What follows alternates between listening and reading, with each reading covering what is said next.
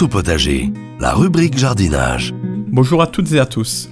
Cette semaine, je vous propose, mais également la semaine prochaine, une rubrique consacrée aux plantes aromatiques. Faut savoir qu'il existe vraiment une multitude de plantes aromatiques à replanter au jardin, dans un carré potager ou tout simplement en pot sur la terrasse. Je ne vais pas vous le cacher, mais la vente des plantes potagères, aromatiques, condimentaires, etc. a pris vraiment une ampleur incroyable depuis quelques années.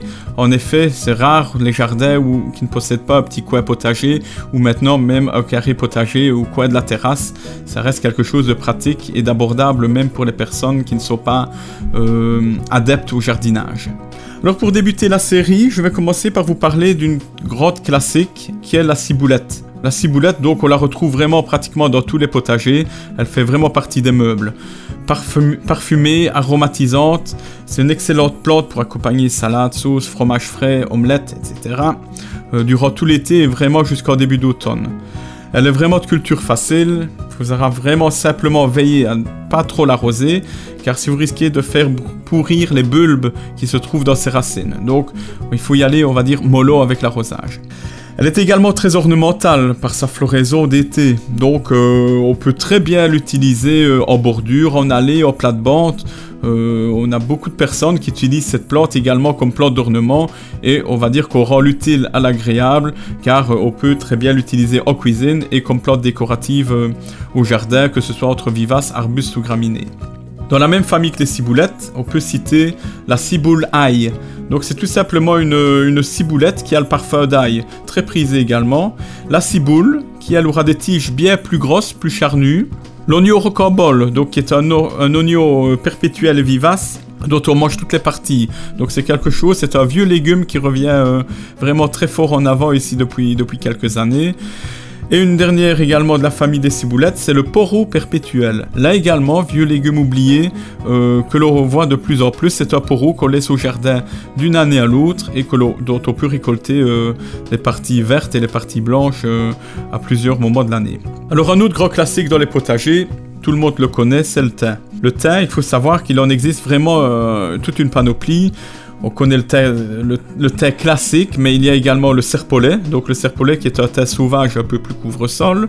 Le thé citron qui aura vraiment un parfum beaucoup plus, euh, beaucoup plus citronné, ou plus, plus acide. Et le thé doré qui à la fois aura un, parfum intéressant, mais qui en plus euh, aura un feuillage doré assez euh, décoratif. Ils sont tous originaires du sud de la France.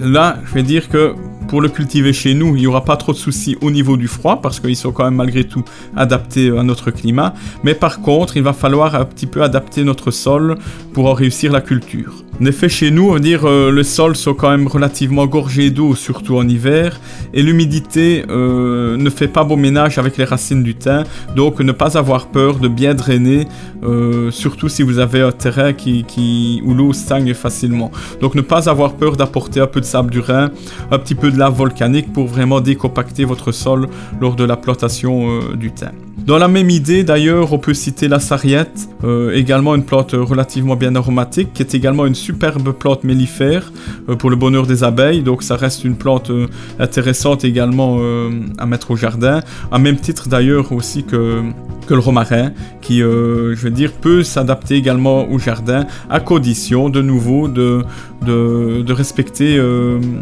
euh, d'adapter son sol un petit peu comme on a pu le faire pour le thym, comme je viens de vous expliquer. Une plante un peu moins connue qui est également dans la même lignée que ces plantes-là, qui est d'ailleurs également originaire euh, du sud euh, de la France, mais également d'Italie, c'est l'Helichrysum italicum. Ce nom ne vous dit probablement rien. On appelle cette plante également parfois l'immortelle d'Italie. Euh, elle a un beau feuillage gris assez intéressant, je vais dire, et une floraison jaune durant une bonne partie de l'été. Et cette plante, on l'appelle parfois également la plante curry. Pourquoi? Tout simplement parce que son feuillage, lorsque vous passez votre main dans son feuillage, elle a vraiment un parfum assez surprenant de curry. Et elle est très appréciée en cuisine euh, pour assaisonner les plats, surtout en fait cuisson, pour, euh, garder, pour garder son goût, ou encore les salades. Donc c'est quelque chose euh, un petit peu d'atypique, de très parfumé, parfois même un petit peu de trop parfumé lorsqu'on passe sa main dedans, mais ça reste quelque chose vraiment d'original. Voilà donc pour cette première partie sur les plantes aromatiques. Euh, je vous donne rendez-vous la semaine prochaine pour poursuivre notre tournée aromatique dans le potager avec au programme entre autres la culture de la rhubarbe, mais également d'autres plantes, euh, je vais dire, dont je vais faire une petite sélection. Je vous souhaite une bonne journée et je vous dis à la semaine prochaine.